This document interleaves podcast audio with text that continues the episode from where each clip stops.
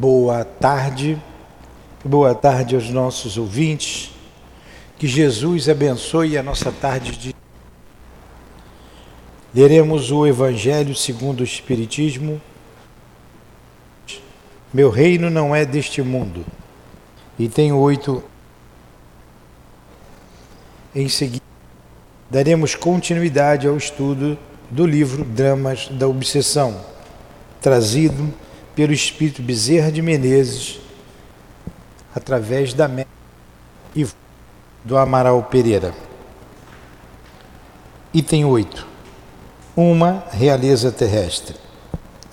Quem, melhor do que eu, pode compreender a verdade destas palavras de nosso Senhor? Meu reino não é deste mundo. O orgulho foi a minha perdição na terra. Quem, pois, poderia compreender o nada que os reinos terrestres representam, se eu não compreendia? O que levei comigo da minha realeza terrestre? Nada, absolutamente nada. E como para tornar a lição mais terrível, a realeza não me seguiu até o túmulo Rainha era eu entre os homens. Rainha, eu acreditava entrar no reino dos céus. Que desilusão! Que humilhação! Quando, em lugar de ser recebida como soberana, eu vi acima de mim, mas bem acima, homens que eu não consider, que eu achava que eu não considerava, porque achava insignificantes e que desprezava, porque não tinha um sangue nobre. Oh, nesse momento compreendi a inutilidade das honras e das grandezas que se buscam com tanta avidez sobre a terra. Para se preparar um lugar no reino dos céus, é preciso abnegação, humildade e caridade na sua perfeita prática e benevolência para com todos. Não se pergunta o que fomos, qual a posição que ocupamos, mas o bem que fizemos, as lágrimas que enxugamos.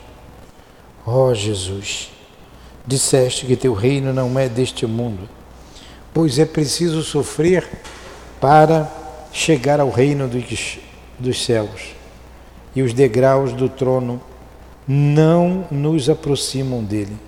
São os caminhos mais penosos da vida que nos conduzem a ele. Procuremos, pois, o caminho entre as dificuldades e os espinhos, e não entre as flores. Os homens correm em busca dos bens terrenos como se pudessem guardá-los para sempre. Mas aqui não há mais ilusões. E eles logo se apercebem de que se apoderaram apenas de uma sombra e negligenciaram os únicos bens sólidos e duráveis, os únicos que lhes seriam proveitosos na morada celeste, os únicos que poderiam dar entrada a essa morada.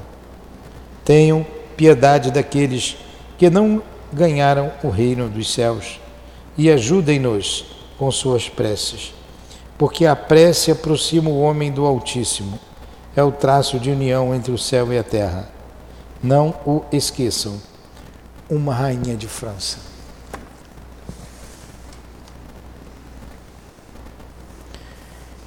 Querido Jesus, aqui nos reunimos em nome do seu amor e do amor de Deus, em nome do amor dos guias que dirigem esta casa de amor rogando a assistência deles, a tua assistência, para que tenhamos momentos de alegrias espirituais, momentos proveitosos que o conhecimento nos propicia, nos proporciona. Desde já agradecemos a esta oportunidade e que seja então em teu nome, Jesus, em nome do amor, em nome do nosso amor, Lurdinha em nome da direção espiritual da nossa casa, do nosso irmão altivo, da nossa querida irmã Ivone, do Dr. Bezerra, quem escreveu com ela esta obra que iremos estudar. Juntos então, Senhor, possamos em nome de Deus, acima de tudo, estudarmos na tarde de hoje a obra Dramas da Obsessão. Que assim seja.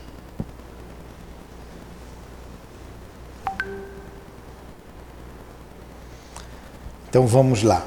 O que trata essa obra? A gente sempre fala, volta um pouquinho, trata de uma família numerosa, paupérrima, uma família miserável, como ela coloca aqui, de dez filhos.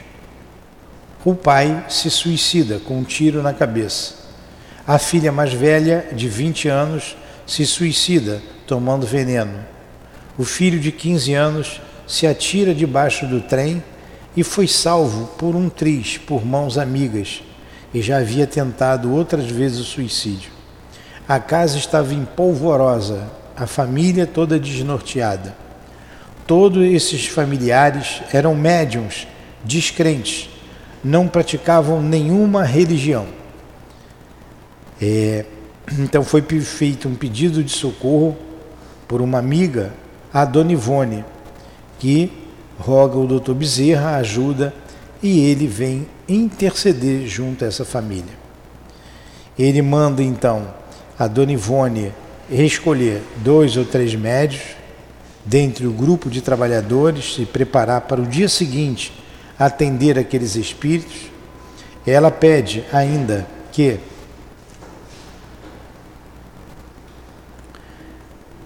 pede ainda, ele envia ainda dois espíritos até o local para analisar a situação.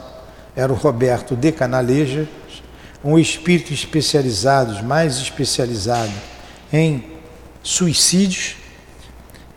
Ele era assistente do Dr. Bezerra, ele foi médico na Terra e no século XVII ele também cometeu um suicídio. Então vai o Dr. Roberto e um índio, um que foi um índio chamado é, Peri. Foi um índio da tribo dos Tamoios, foi um cacique da tribo dos Tamoios. E lá eles fazem um levantamento da situação, é, retorna trazendo notícias do que aconteceu naquele lugar ao doutor Bezerra.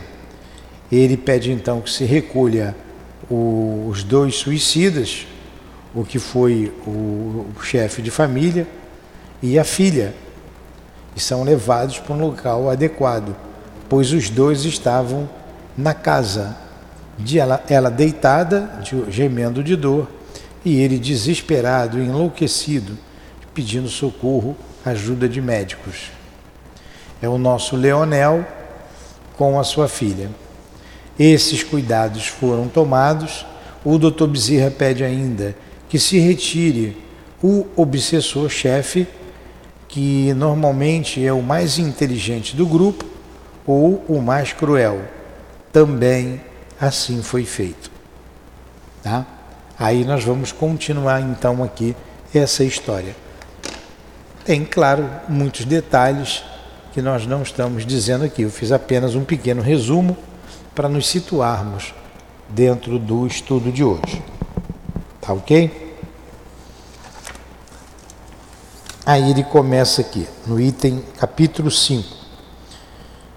É... Eu vou ter que recomeçar o capítulo 5. Eu já comecei, mas vou recomeçar. Os métodos para catequese de obsessores, nós vimos na questão 81 do capítulo é, 28 do Livro dos Espíritos, o que é uma obsessão.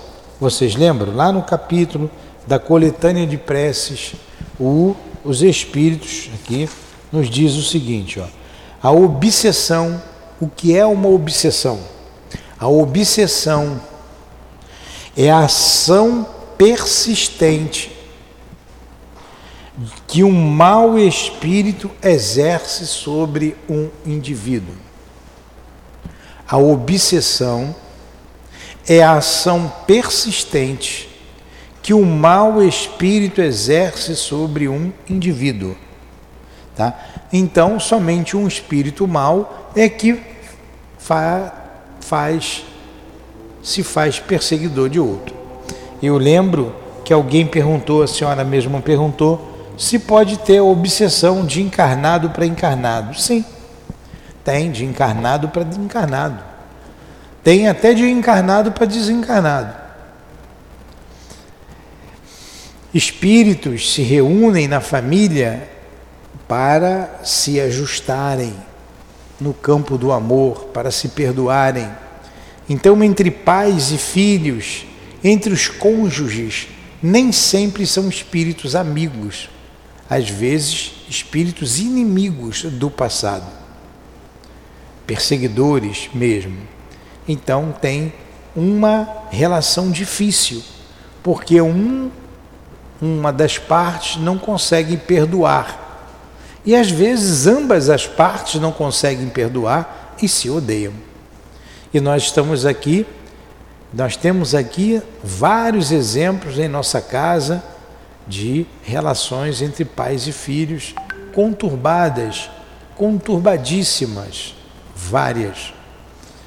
A gente viu há pouco tempo aí uma, um crime espetacular, que foi manchete de todos os jornais aqui no Brasil e fora do Brasil, daquela menina que matou a mãe e o pai a paulada com o namorado. Não teve? Como que uma filha faz isso com os pais? Vamos continuar aqui. Então, isso é uma obsessão. E na catequese desses obsessores, o que é catequizar? evangelizar. Na catequese desses obsessores são variadas, os tipos, né, os métodos são variados, dependendo de circunstâncias especiais que se subdividem entre a natureza do caráter de cada um, a especialidade do catequista e múltiplas modalidades do momento. Então, como abordar esses espíritos? Como catequizá-los? Depende. Depende daquele que catequiza, né, da sua, da sua, do seu caráter. Sempre são espíritos de bom caráter, mas cada um tem uma vivência. Depende da situação, depende daqueles que irão ser catequizados. Depende.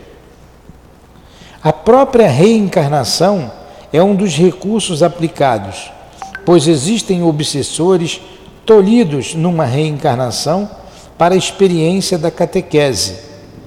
Quando, então, todas as facilidades para um aprendizado eficaz das leis de amor e da fraternidade lhes são apresentados. Olha como é que é complexo esse, esse, essa situação de doutrinação. Ele está falando aqui catequese, mas a gente chama de doutrinação, evangelização do espírito.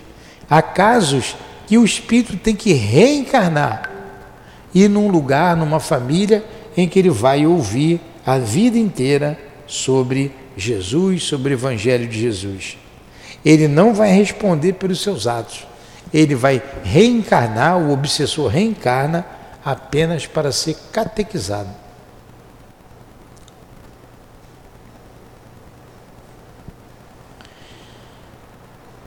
Então vamos lá. A própria reencarnação é um dos recursos aplicados, pois existem obsessores tolhidos numa reencarnação para a experiência da catequese, quando então todas as facilidades para um aprendizado eficaz das leis de amor e fraternidade lhes são apresentadas. Né? Foi o que a gente acabou de dizer. Muitos, só mais tarde, em encarnações posteriores, estabelecerão em fase de reparações e resgate.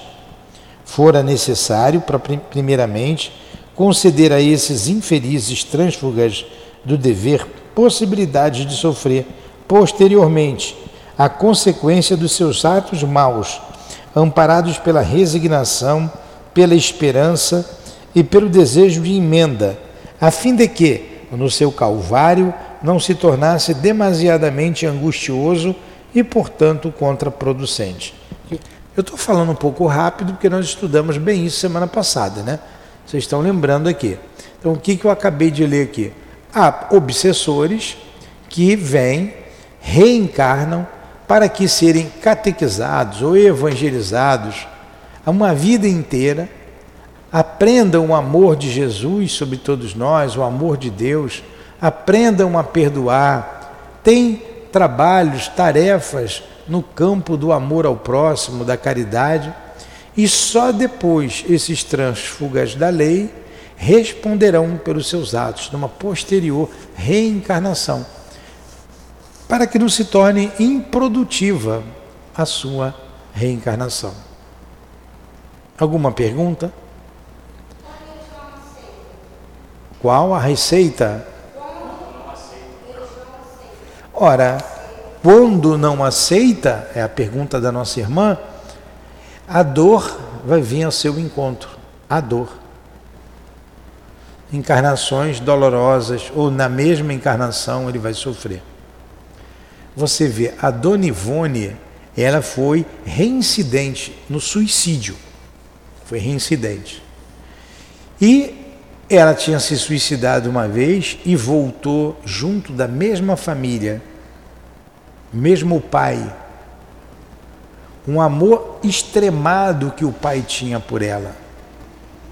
Ela era rica, bonita, exímia pianista, valorizava Chopin, a música clássica de modo geral amava Chopin.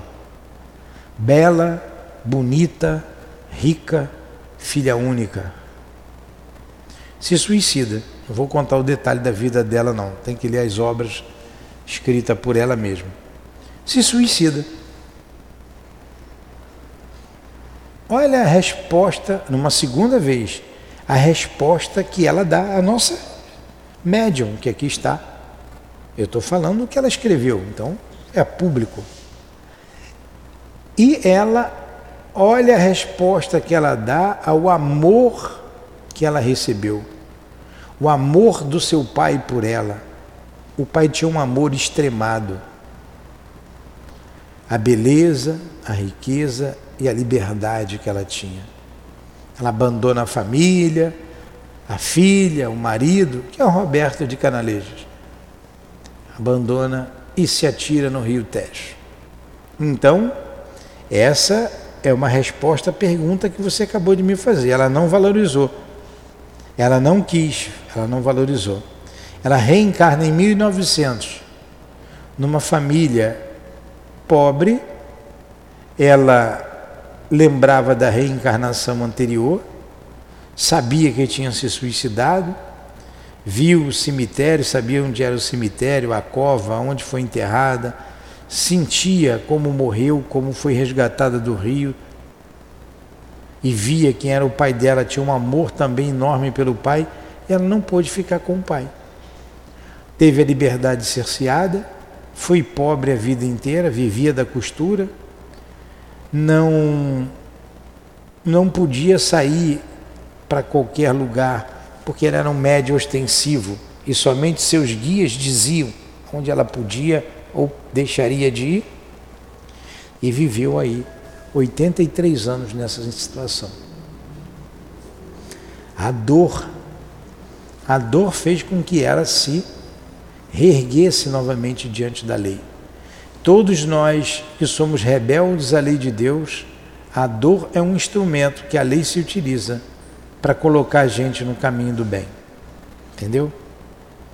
Respondeu a senhora. É, sofre a sofrimento. Pois assim, no caso dele lá, né?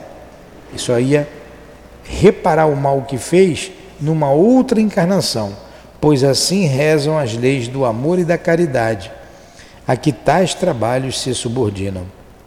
Trata-se, como vemos, de tarefas penosas, complexas, em que requerem firmeza de vontade, coragem moral, muito amor à causa por parte da entidade instrutora operante, seja desencarnada, seja encarnada. As leis da fraternidade, pelas quais se conduzem os obreiros do mundo espiritual, estabelecem assistência incansável ao obsessor, no intuito de convencê-lo à reforma de si mesmo. Jamais o violentam, porém, a essa meritória atitude, quando compreendem, ainda não preparado pela ação fecunda dos remorsos. Existem obsessões baseadas no ódio e no desejo irrefriável de vinganças insolúveis numa só etapa reencarnatória. Eu vou assinalar agora, número um, não tem esse número aqui, é, os tipos de obsessão que ele vai falar, tá? Isso aqui a gente viu também semana passada.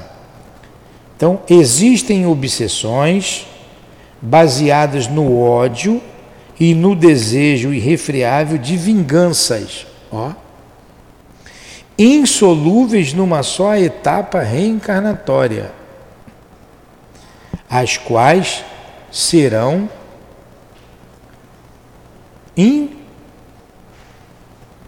insolúveis numa só etapa reencarnatória. Ontem mesmo, ontem mesmo, um dia desse, a gente tem visitado, a gente foi visitar e a gente tem visitado uma, um casal com um filho. O filho odeia os pais. Os pais fazem de tudo, tanto o pai quanto a mãe, de tudo, para ter o amor do filho. E o filho é um revoltado como os pais, o pai tem condições, deu de tudo para o filho. Tem, é formado, chegou a se formar, teve de tudo. Mas ele tem ódio do pai e da mãe. E o guia disse: avisa, pode avisar para o pai, que eles foram inimigos ferrenhos no passado, lá no passado, e que todas as vezes e vai para a senhora que me fez a pergunta, viu? Vai para a senhora uma, uma dica. Todas as vezes que ele dormir, peça perdão a ele. Faça o evangelho no lar, converse com ele em espírito e peça perdão. Diga que a senhora o ama, assim como dissemos aqueles, aquele casal diga a seus filhos, ao seu filho, que vocês o amam. Em espírito, ele deixa ele dormir para conversar com o espírito dele, não é acordado, porque acordado não tem não tem é, conversa. Acordado não tem conversa. Então deixa dormir a senhora faz o culto no lar? Passa a fazer o culto no lar. E durante o culto, quando ele dormir, se fizer na hora que ele estiver dormindo, converse com ele. Todos os dias a senhora pode conversar com ele. Quando ele dormir, conversa com o espírito. Pede perdão, diz que a senhora o ama, que ele vai melhorar. Tá? Essa foi a orientação que a gente recebeu do Dr. Erma e que a gente deu para essa família, para esses pais.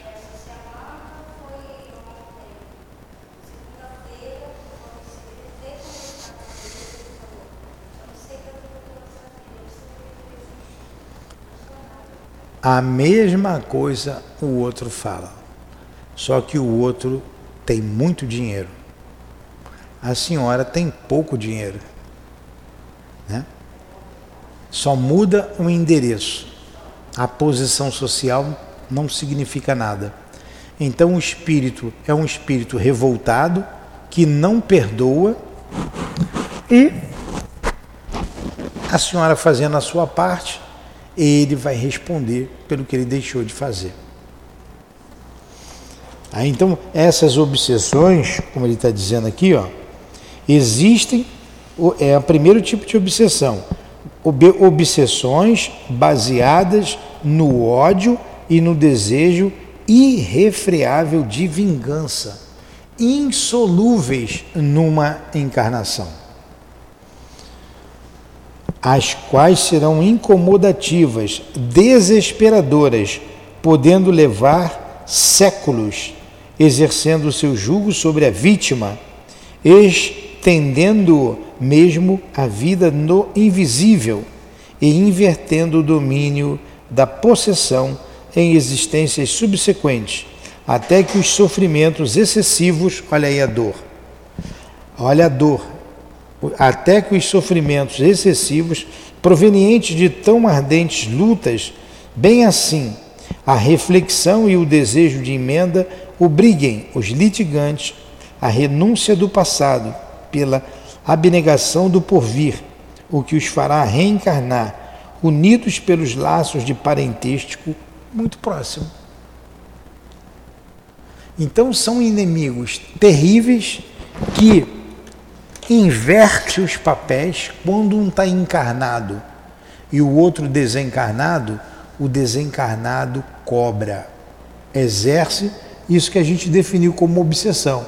A obsessão é a ação persistente, a obsessão é a ação persistente que um mau espírito exerce sobre outro espírito, sobre outra pessoa.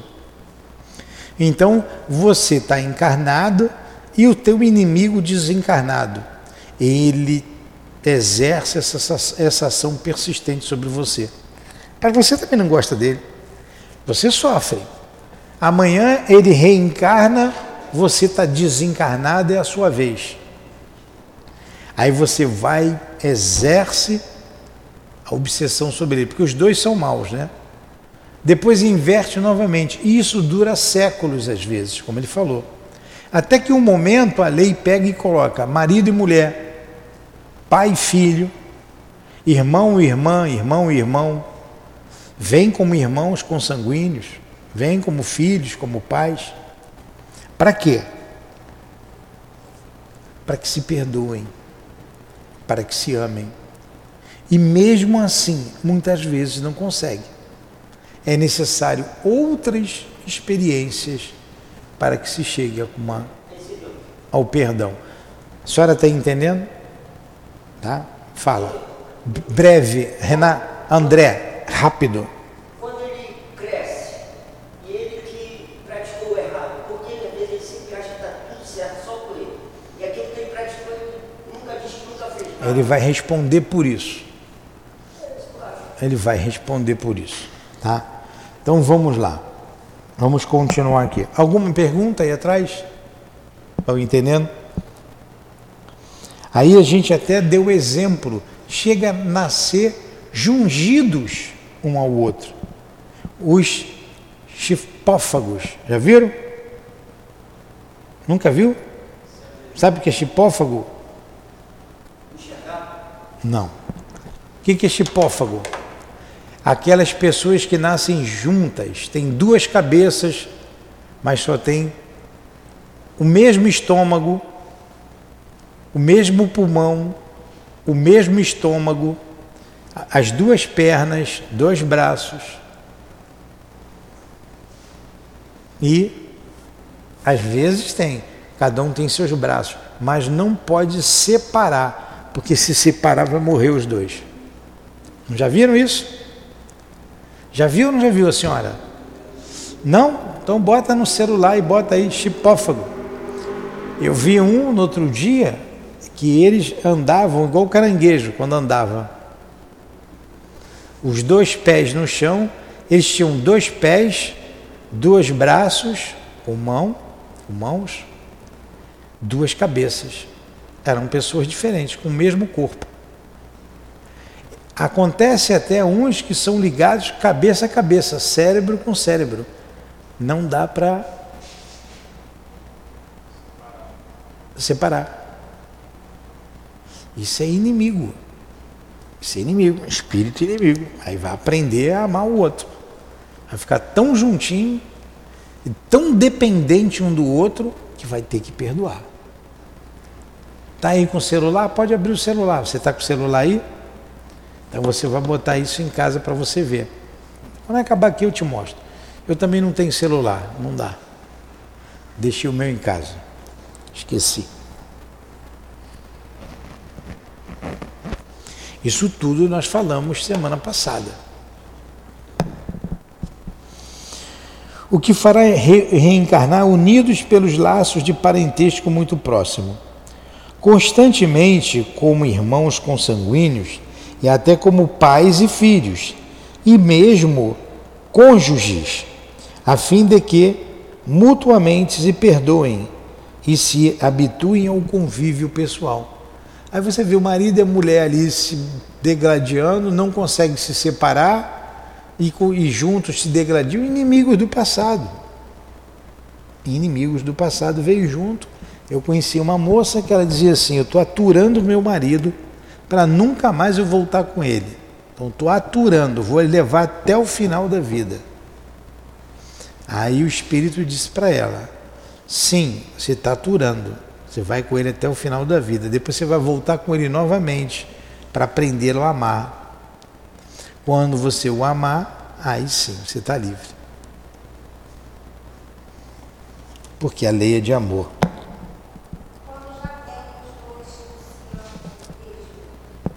O que? Fala mais alto.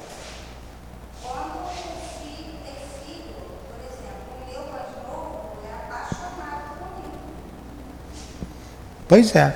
O filho mais novo é apaixonado pela senhora, é um espírito amigo. O outro tem ódio, não é um espírito amigo. Está bem dentro aqui desse caso de obsessão. E ela continua.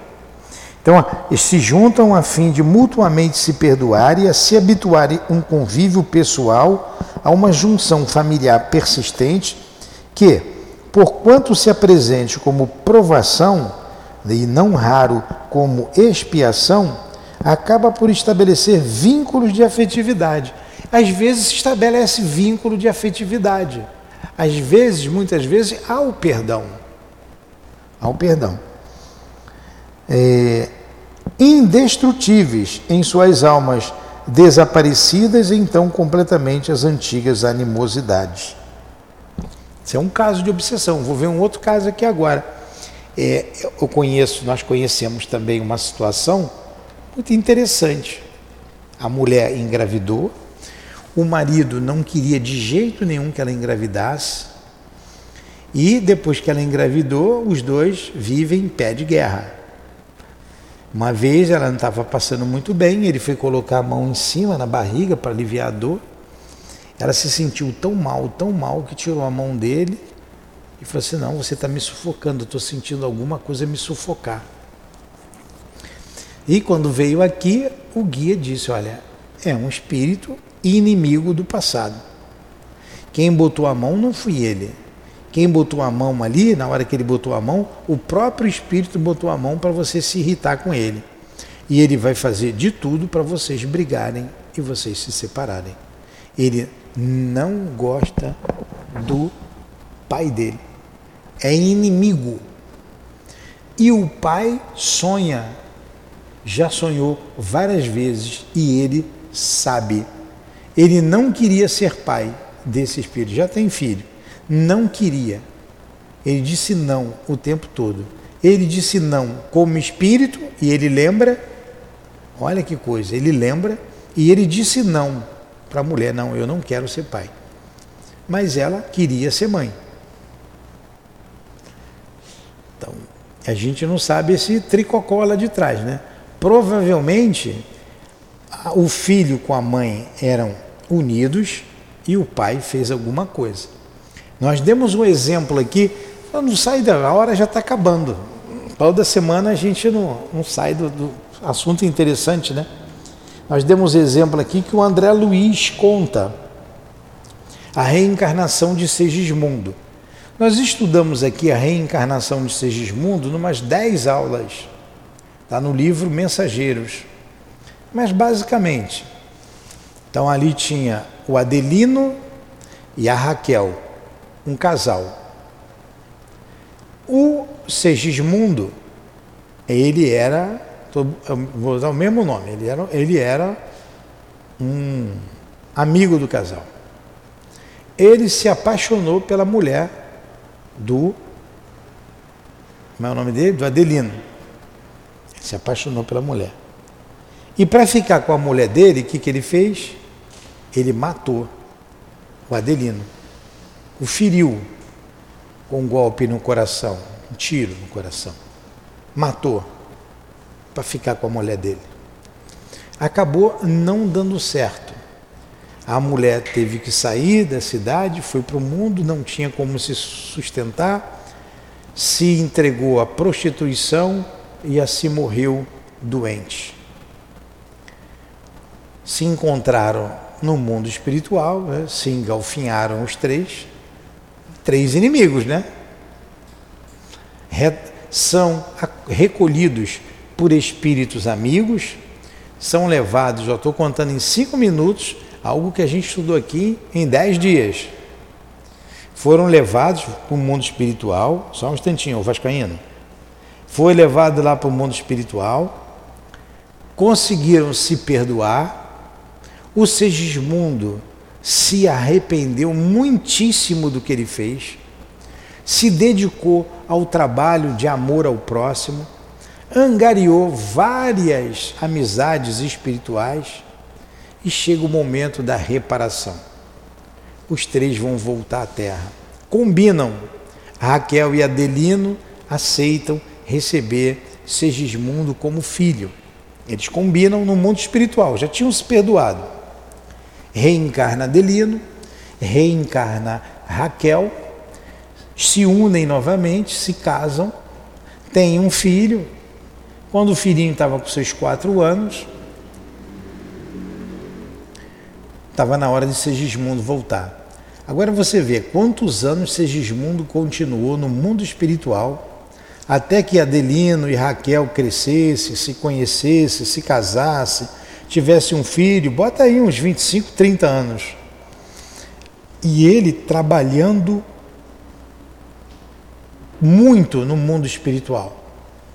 Muito, já era um espírito bondoso. Na hora de reencarnar, o marido, os, o pai, não queria de jeito nenhum. A mãe aceitou, mas o pai não queria.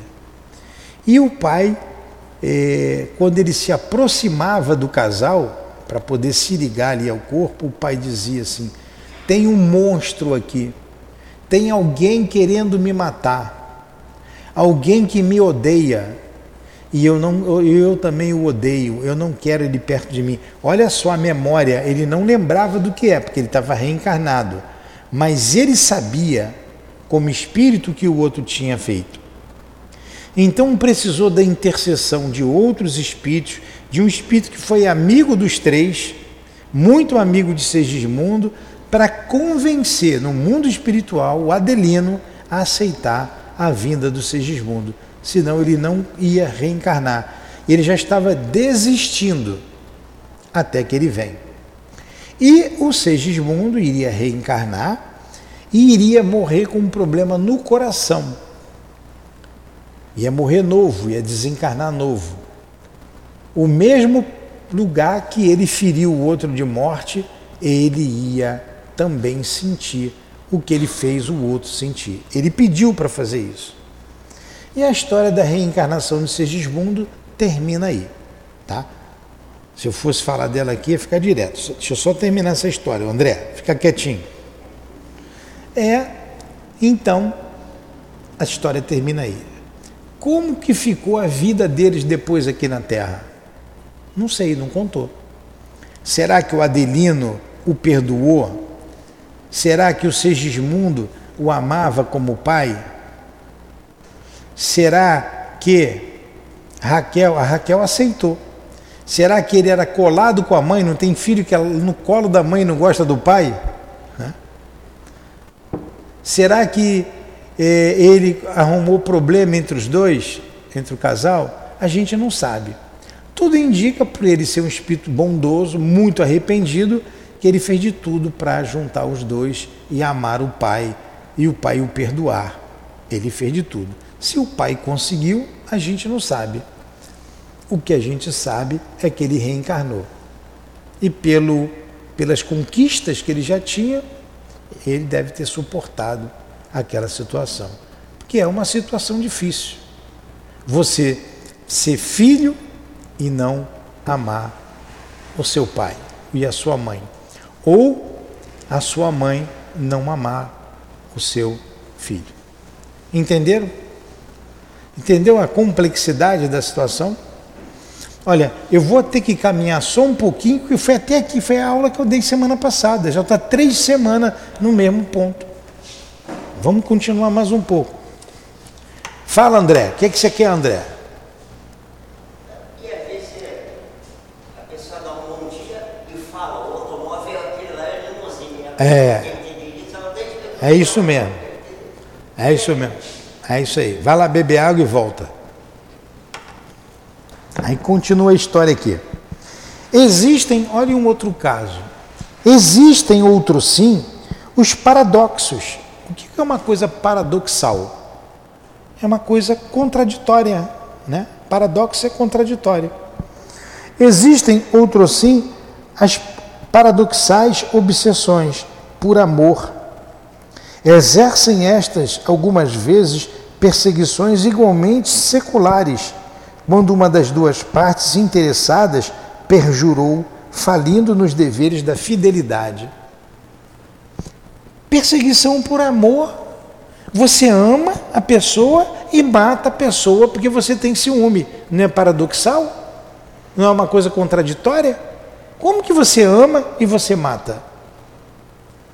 E essas perseguições acontecem também por traições. A traição. O espírito não perdoa o outro. Ele diz que ama tanto o outro que ele não perdoa. Ora, como é que pode amar e não perdoar? A dona Ivone, ela contou um caso desse. Quando nós estávamos estudando aqui o livro Devassando o Invisível. A perseguição do espírito sobre a moça foi tão grande que ela foi levada à morte. Ela morreu. Ela morreu. E não teve quem convencesse esse espírito para perdoar. E o caso foi conhecido lá em Minas, na cidade de Larvas, que várias casas espíritas atendeu. Atenderam esse espírito. E ele não, não se dobrava. E aí entra entra uma coisa, ela conta ali uma coisa muito interessante. Também falei semana passada, a obsessão é, através da hipnose durante o sono. O espírito, antes de dormir, nós, antes de dormirmos, se não fizermos uma prece sincera, se não pedirmos para sermos levados para um lugar que nos ajude, a gente fica à mercê de qualquer espírito. E o que foi que aconteceu? Quando ela saía do corpo, ele chegava junto. Como ela tinha culpa, porque foi ela que traiu, no ano passado, ele a dominava. E o que foi que aconteceu? Ela jurou fidelidade a ele. Ela reencarnou, ele não. Ela casou, engravidou, o Espírito chegou. Você não disse que iria me amar para sempre? Como que você casou? Como que você tem um filho? Ela morre e um bebê morre junto com ela. Passa da hora e ela morre no parto. Ela para de andar, ela para de mexer os braços, ela para de falar, ela para de comer, ela só vive na cama e ela não consegue nem mexer o braço, nem falar, nem andar. Depende de todo mundo. A hora de dar a luz, os médicos não sabiam, porque não viam as contrações, porque ela não conseguia se expressar, morre ela e a criança. Olha que história complicada. É uma obsessão por amor.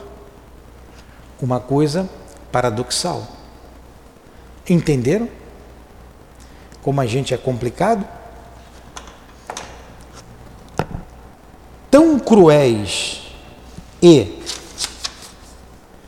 execráveis se apresentam esses tipos de obsessão por amor ferido e despeitado, quanto são os motivos pelo ódio, e então grandes dramas, dignos de estudo e comentários, se verificam nas sociedades terrena e espiritual, através de situações agitadas, infelizes, que somente o amor de Deus suavizará.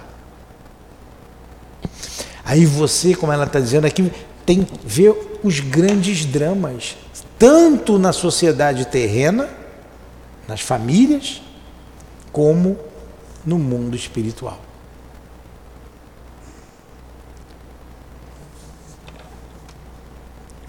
A questão da traição, ela é muito séria. E ele continua. Ele tem um terceiro tipo de obsessão. E ele diz assim: e até obsessões sexuais.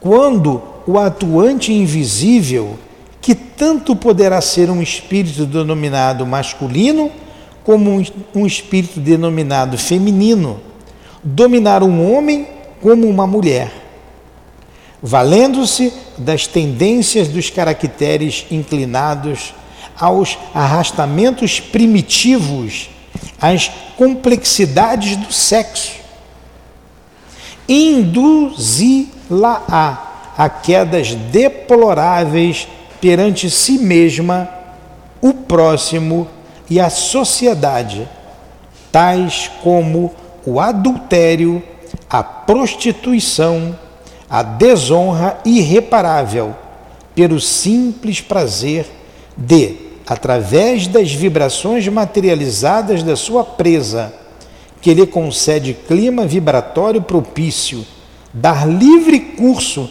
a apetites inferiores dos quais abusou no estado humano e os quais degradadamente, degradantemente conserva como desencarnado, em vista da inferioridade de princípios que gostosamente retém consigo, o que lhe estimula a mente, inibindo-a do desejo de progresso e iluminação espiritual. Em cima da hora. O que, que ele está dizendo aqui? O que é que ele está dizendo aqui? Dessas obsessões sexuais. Vocês já ouviram falar em íncubos e súcubos?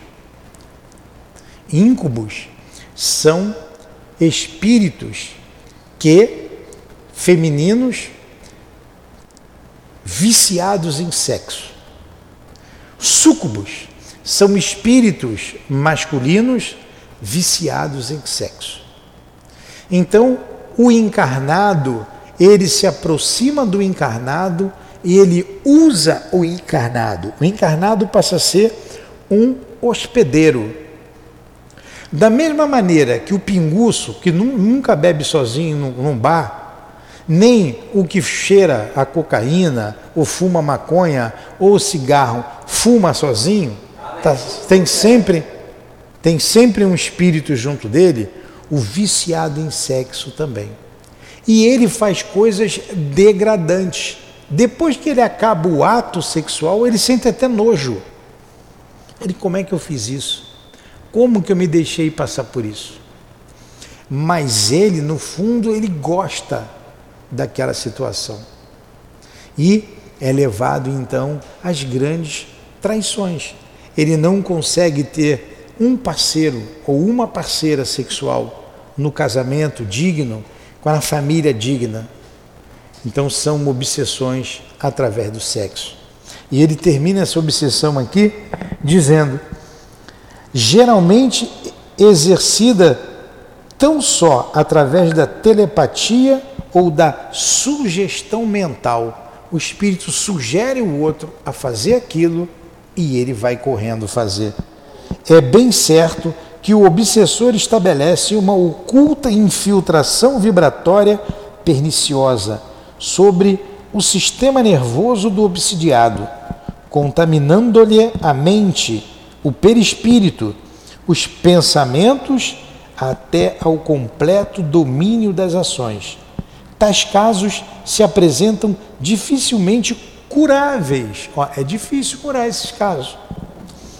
Não somente por aprazerem as vítimas conservá-los, como ter ignorada de todos essa mesma infiltração estranha, e mais particularmente porque o tratamento seria antes moral do que a reeducação mental do enfermo através de princípios elevados que lhe fariam, que lhe faltaram, não raro, desde a infância. Olha o terceiro caso de obsessão. Né? A obsessão sexual. E para a gente. Fala. Telepatia ou mental. A mental, no caso, a pessoa tem que ter lá, Sempre, sempre. Você tem que ter. Como é que você sintoniza o canal da televisão? Você entra com o aparelho em sintonia com aquela onda que está passando aqui. Aqui estão passando várias ondas de, de televisão e de rádio. Se você sintonizar o aparelho com uma dessas ondas, você vai captar e vai ouvir o programa. Sim, a mesma coisa as, as relações no mundo espiritual. O mundo espiritual com o mundo dos encarnados. Influenciam os espíritos em nossas vidas? Pergunta que Kardec faz aos espíritos. Mais do que imaginais, frequentemente são eles que vos dirigem. E no carnaval, no carnaval, nós vamos estudar esse tema aqui. Hein? Espera, André. No carnaval nós vamos estudar esse tema aqui. No domingo de carnaval, na segunda-feira e na terça-feira, de nove da manhã ao meio-dia. A influência dos espíritos em nossas vidas. E vamos ver o que esses espíritos, aonde eles podem nos levar? Ao crime, à droga, ao sexo desvarado, ao aborto, e a morte. Para terminar, deixa eu só terminar, que eu estou em cima da hora, André. Já vou deixar você falar. Deixa eu só terminar aqui. Refutará o leitor, lembrando que, assim sendo, ninguém terá responsabilidade nos erros que tais influências cometer. O que, que ela está dizendo? Então, vocês que estão nos ouvindo, vão dizer assim: então a culpa não é minha, do espírito? Negativo. O espírito pode chegar perto de mim para querer fumar, falar o que ele quiser na minha cabeça, que ele vai perder o tempo dele. Eu não fumo. Eu não bebo. Não vai me levar a beber, não vai me levar a fumar.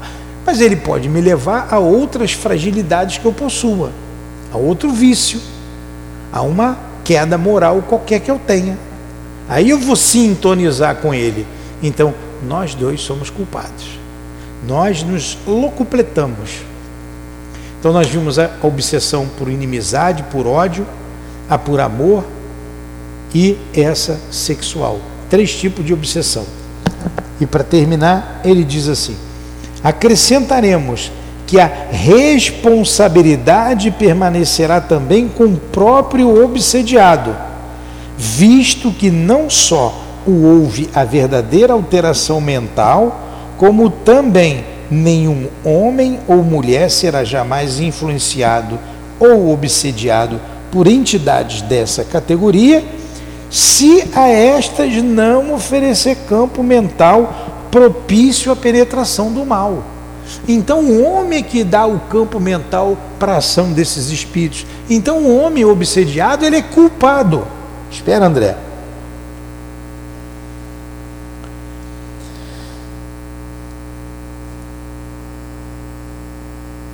Pois a obsessão de qualquer natureza nada mais é que duas forças simpáticas que se chocam e se conjugam numa permuta de afinidade. Ó. Ambos são culpados por quê? Porque são duas forças simpáticas que se permutam, permutar é trocar, se permutam em afinidade. Conjugam numa permuta de afinidade. Injustiçado. Fala, André.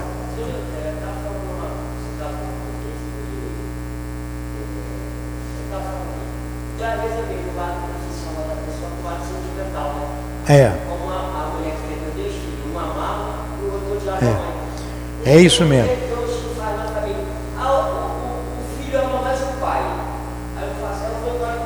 É. Isso. Daqui a, daqui a pouco você vai continuar essa história comigo. É, pera aí que você vai, já vai con- continuar esse assunto. Vamos terminar com a nossa prece. Aí eu vou dar um intervalo de cinco minutos e você vai me contar a sua história. Entender o estudo da obsessão. Quem chegou aqui pela metade da aula, ela está no link, ela está gravada. Vocês podem rever essa aula. www.centroespíritautivopanfiro.com Essa aula está lá no link, vocês encontram. Tudo bem? Muita gente assistiu aí? Então, que Jesus abençoe o nosso esforço, que Jesus nos ajude a ter resistência ao mal, que Jesus nos ajude a estarmos vigilantes para não entrarmos em sintonia com o mal. Afasta-nos, Senhor, do mal. Não nos deixes cair em tentação e nos conduza sob o teu amor, a tua proteção na estrada da vida. Que seja em nome da espiritualidade amiga desta casa de amor que nos dirige. Em nome do altivo, da coluna de espíritos que sustenta o nosso SEAP, da minha amada e querida Lurdinha, em nome do amor, do amor que vibra nesta casa, em nome do nosso amor, minha querida, em nome da Dona Ivone, do Dr. Bezerra, do amor que esses espíritos possuem, em nome do teu amor, Jesus, sempre de Kardec, de Leon Denis e do teu amor, Senhor, mas acima de tudo, em nome do amor de Deus, nosso Pai, é que pedimos a devida permissão para encerrarmos os estudos da tarde, noite de hoje. Que assim seja.